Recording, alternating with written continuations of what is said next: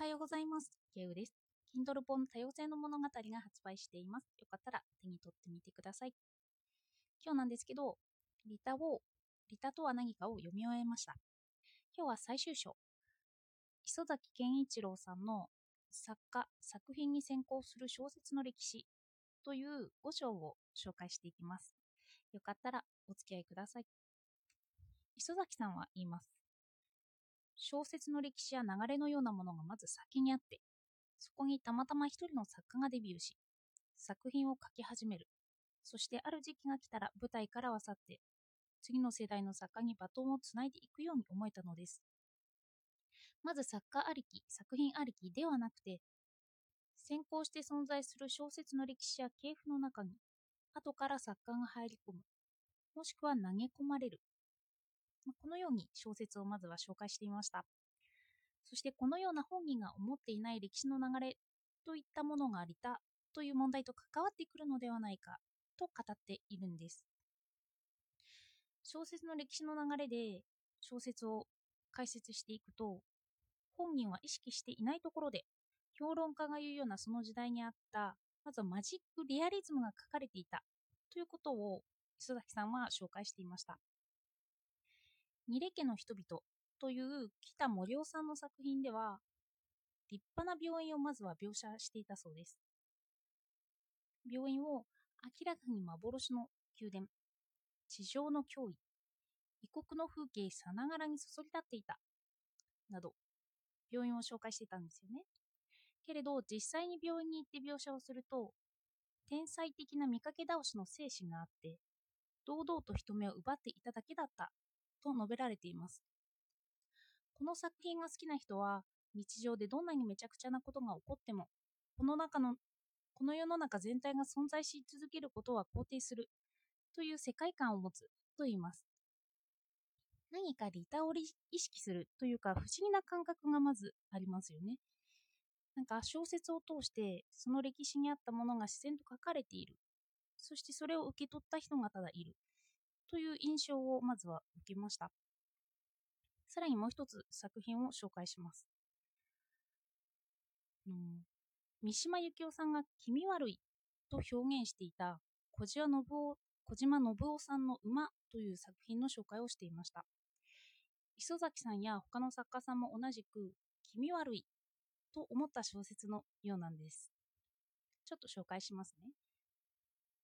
主人公はある日家の前に木材が積まれているのを発見します。妻の時子に聞くと、あなたが建ててあなたが住むのよと言います。主人公は深く聞くこともせずに、建物を建てて、建物が建っていくのに任せます。主人公は毎日電車でその立っている風景を見ていました。その建物が今日も立っているか、まだ立っているか、そんな風に見ながら通勤していると、ふと隣に妻の時子がいることに気がつきます。その主人公の様子を時子はなじるらしいんです。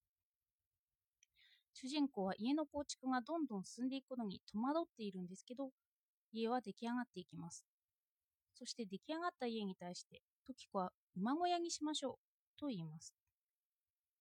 結局は何が起こっているのかわからないまま、主人公は精神科病院に入れさせられてしまいます。それでも病院から抜け出して新しい家の主人である馬を追い出そうとして馬に飛び乗るのですけど、すぐに馬に振り落とされてしまいます。そこへ時子がやってきて、夫への愛の言葉をささやくという小説らしいんです。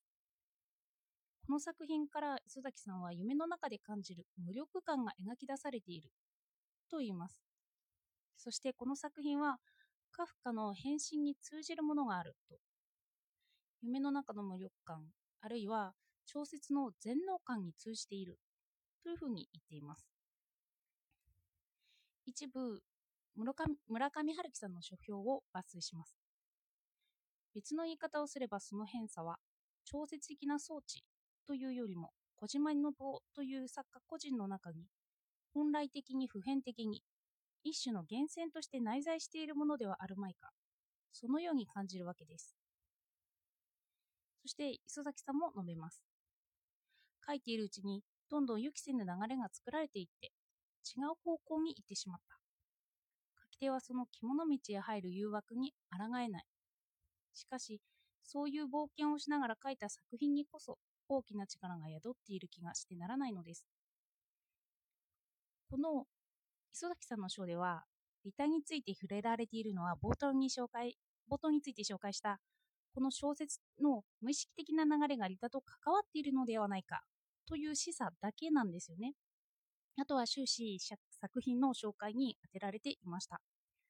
読み終わった後、馬という作品の気味悪さに触れた私は、それと結びつけて、リタって何だろうと、また考えさせられました。今まで5章を通じて、無意識であるリタが良いと私は紹介してきました。意識的だとリタじゃないんだよということを。それを今度は私が作品からリタを受けさせられた感じがしました。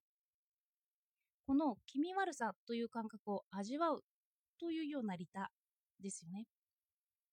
おそらく無意識が伝えようとしているリタがあるとすれば、受け手にとってもただの気味悪さという無意識的なものがあるんですよね。この感じを受け取ることがリタ。私にとって何が役立つということでもないくて、理というただ良いものという理なんですよね。私は磯崎さんからの紹介にあのリタを受けたことになるのかなと考えました。三章の若松さんの解釈でいけば、リタの他というのは、私と他という2つが2つのまま1つになったようなものなんですよね。だから、意識的には気味悪い。なんですけど、もう一人的には何かを受け取っているということになります。それが何かいいもの、利されているという感覚私は何か良いものを受け取って解釈したということなんですよね。ここでは小説の紹介によって私がリタを受けていることが浮かび上がってきたんですけど、普段私たちは本を読むときにはリタを感じません。ただ言われて初めてこれがリタだったのだと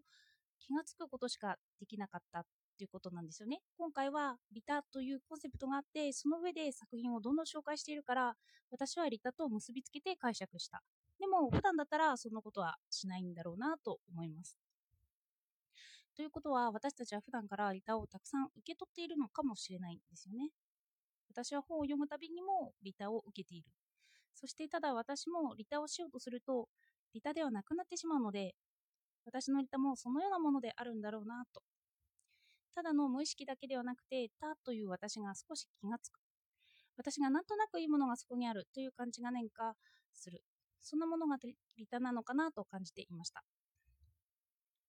さっき、毎朝のルーティンで走りに行こうと思ったら、外を見たら雨でした。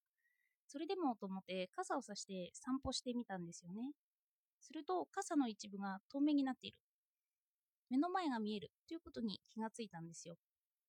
こういう私が気がつくことで、物に内在しているリタに気がつくことになるのかなと思いました。私は気がつかないうちにたくさんのリタを受けているのかもしれないと。そして、小学1年生の息子を送り出したとき、息子の傘にも透明な部分があることに私は気がつきました。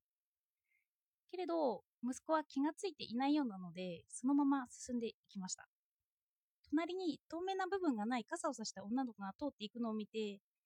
私は息子に声をかけるのをやめました。意識的に教えることはリタではないというのは、まあ、息子にとって今必要ないのかななんて、そんなことを思いました。では、お聴きいただいてありがとうございました。